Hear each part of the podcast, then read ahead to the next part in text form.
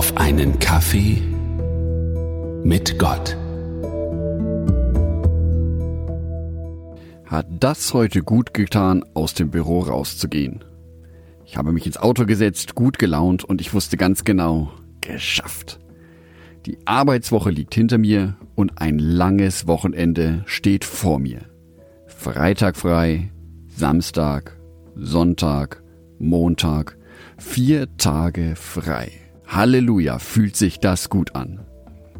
Während ich nach Hause fahre, ist die Straße frei, die Sonne scheint und ich summe eine nette Melodie vor mich hin. Ein fantastisches Gefühl. Und ich könnte die ganze Welt umarmen und denke mir einfach nur, danke, danke, danke dafür, dass ich jetzt vier Tage frei habe. Am liebsten würde ich mir dieses wunderbare Gefühl konservieren. Eintuppern sozusagen. Aber das geht bestimmt nicht, oder? Den Dank so zu formulieren kommt auch in der Bibel vor.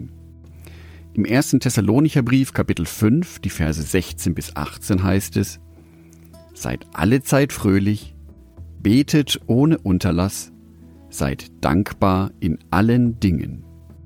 Denn das ist der Wille Gottes in Christus Jesus für euch. Nun, im Moment fällt es mir sicherlich leicht, für alles dankbar zu sein. Aber ich weiß, dass es auch andere Zeiten gibt, in denen es mir schwer fällt, mich aufzuraffen oder einen Dank zu formulieren. Und trotzdem heißt es hier in diesem Bibeltext, seid dankbar in allen Dingen. Ein Pastor unserer Gemeinde sagte einmal während einer Predigt, Loben zieht nach oben, Danken schützt vor Wanken. Heutzutage mag dieser Spruch etwas sperrig erscheinen, aber es steckt viel Wahrheit darin. Danken schützt vor Wanken.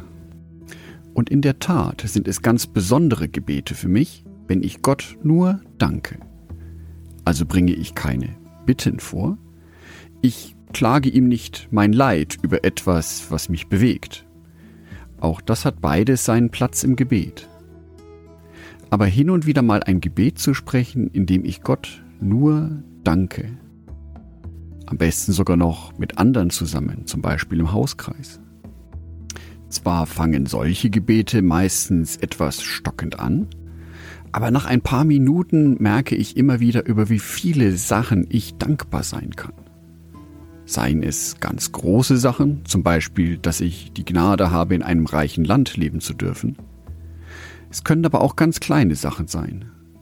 Zum Beispiel, dass ich mich heute nicht an einem Stück Papier geschnitten habe. Eine kleine Verletzung kann mich aber ganz schön behindern am Tag. Außerdem, wenn ich mir bewusst eine Zeit nehme, in der ich Gott danke, also mich mit positiven Sachen in meinem Leben beschäftige, gelingt es mir, eine Problemtrance zu durchbrechen. Die Spirale negativer Gedanken wird also durchbrochen von einem sehr starken positiven Impuls. Das mag sicherlich etwas Übung und Training in Anspruch nehmen. Aber es ist ein sehr angenehmes Training. Das Idealbild wird in der Bibel formuliert, in meinen Augen im Philipperbrief Kapitel 4, die Verse 6 und 7. Dort heißt es, Sorgt euch um nichts, sondern in allen Dingen lasst eure Bitten in Gebet und Flehen mit Danksagung vor Gott kund werden. Und der Friede Gottes, der höher ist als alle Vernunft, wird eure Herzen und Sinne in Christus Jesus bewahren. Für welche 20 Sachen bist du heute dankbar? Andacht von Jörg Martin Donath.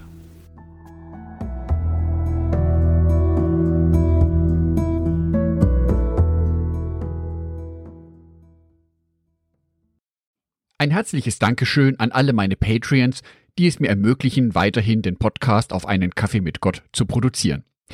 Herzlichen Dank an Sonitschka und an Andreas Pfeiffer. Auf Patreon kannst du mich bereits mit einem Euro monatlich unterstützen. Oder du lässt mir ein paar Sterne da. Das sagt dem Algorithmus nämlich, dass dies ein guter Podcast ist und wird so mehr Menschen angezeigt. Vielen Dank schon vorab.